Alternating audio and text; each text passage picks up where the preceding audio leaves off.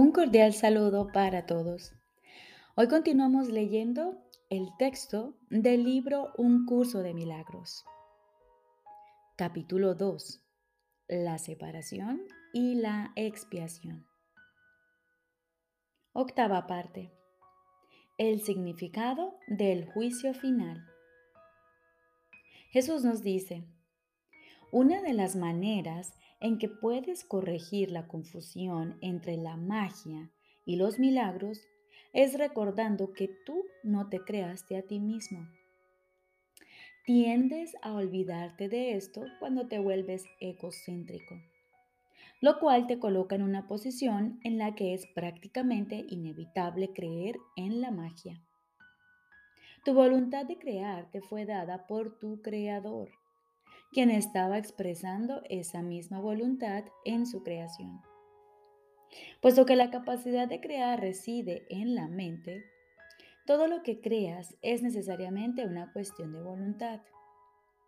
De ello se desprende también que lo que haces por tu cuenta es real para ti, mas no lo es en la mente de Dios.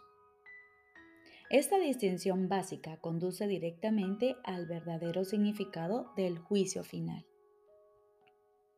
El juicio final es una de las ideas más atemorizantes de tu sistema de pensamiento.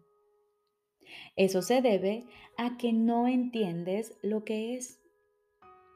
Juzgar no es un atributo de Dios.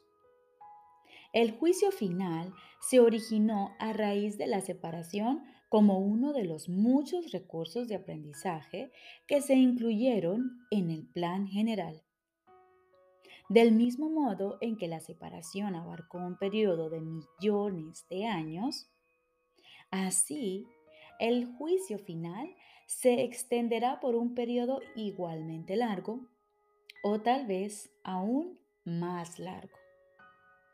Su duración, no obstante, puede acortarse enormemente mediante los milagros. El recurso que acorta el tiempo, pero que no lo abole. Si un número suficiente de nosotros llega a alcanzar una mentalidad verdaderamente milagrosa, este proceso de acortar el tiempo puede llegar a ser virtualmente inconmensurable. Es esencial, no obstante, que te liberes a ti mismo del miedo cuanto antes, pues tienes que escapar del conflicto si es que has de llevar la paz a otras mentes. Por lo general, se considera al juicio final como un proceso que Dios emprendió. Pero en realidad son mis hermanos quienes lo emprenderán con mi ayuda. El juicio final es la última curación. En vez de un reparto de castigos, por mucho que pienses que los castigos son merecidos. El castigo es un concepto completamente opuesto a la mentalidad recta. Y el objetivo del juicio final es restituirte tu mentalidad recta. Se podría decir que el juicio final es un proceso de correcta evaluación.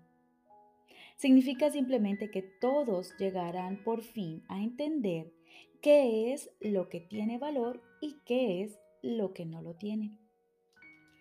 Después de que esto ocurra, la capacidad para elegir podrá ser dirigida racionalmente. Pero hasta que no se haga esta distinción, las oscilaciones entre la voluntad libre y la aprisionada no podrán sino continuar. El primer paso hacia la libertad comprende separar lo falso de lo verdadero. Este es el proceso de separación en el sentido constructivo de la palabra y refleja el verdadero significado del Apocalipsis. Al final, cada cual contemplará sus propias creaciones y elegirá conservar solo lo bueno, tal como Dios mismo contempló lo que había creado y vio que era bueno. A partir de ahí, la mente podrá comenzar a contemplar sus propias creaciones con amor por razón del mérito que tienen.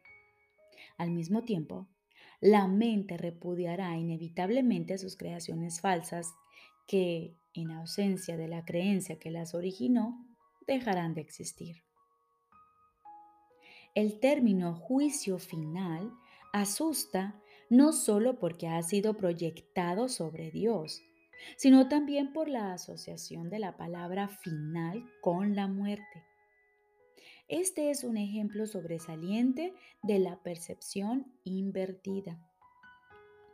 Si se examina objetivamente el significado del juicio final, queda muy claro que en realidad es el umbral de la vida. Nadie que viva atemorizado puede estar realmente vivo. No te puedes someter a ti mismo a tu propio juicio final porque tú no te creaste a ti mismo. Puedes, no obstante, aplicarlo significativamente y en cualquier momento a todo lo que has fabricado y retener en la memoria solo lo creativo y lo bueno. Eso es lo que tu mentalidad recta no puede sino dictar. El único propósito del tiempo es darte tiempo para alcanzar ese juicio, el cual no es otra cosa que el juicio perfecto con respecto a tus propias creaciones perfectas. Cuando todo lo que retengas en la memoria sea digno de amor, no habrá ninguna razón para que sigas teniendo miedo. Ese es tu papel en la expiación.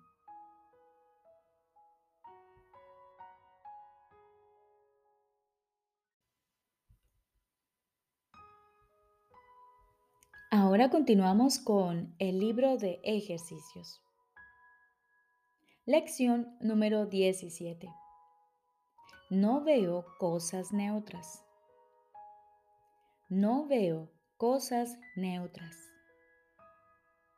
Esta idea es otro paso en el proceso de identificar causa y efecto, tal como realmente operan en el mundo. No ves cosas neutras porque no tienes pensamientos neutros. El pensamiento siempre tiene lugar primero, a pesar de la tentación de creer que es al contrario. El mundo no piensa de esa manera, pero tú tienes que aprender que así es como piensas tú.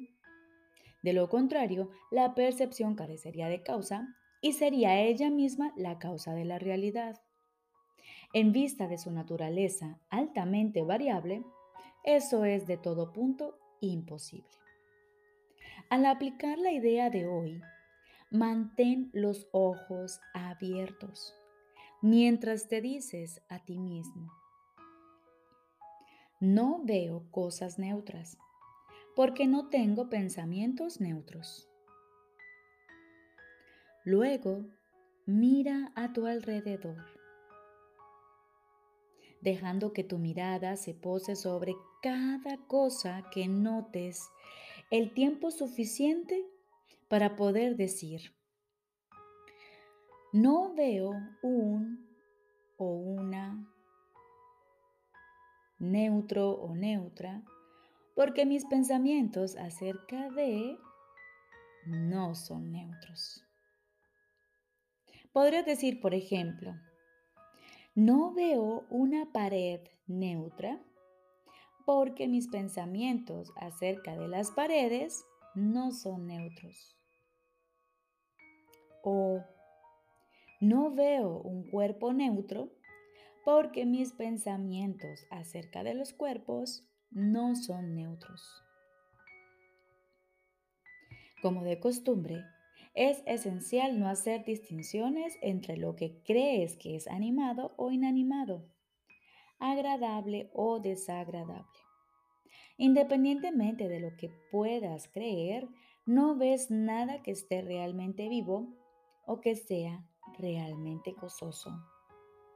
Eso se debe a que todavía no eres consciente de ningún pensamiento realmente verdadero y por lo tanto realmente feliz. Se recomiendan tres o cuatro sesiones de práctica concretas e incluso si experimentas resistencia, son necesarias cuando menos tres para obtener el máximo beneficio. En tal caso, no obstante, puedes acortar la duración de la sesión a menos del minuto que de otra forma se recomienda. Recordemos. Lección número 17. No veo cosas neutras. Aplicamos la idea de hoy manteniendo los ojos abiertos. Mientras nos decimos, no veo cosas neutras porque no tengo pensamientos neutros. Y luego observamos a nuestro alrededor y tomamos cada cosa que observamos y le aplicamos esta idea de la siguiente forma.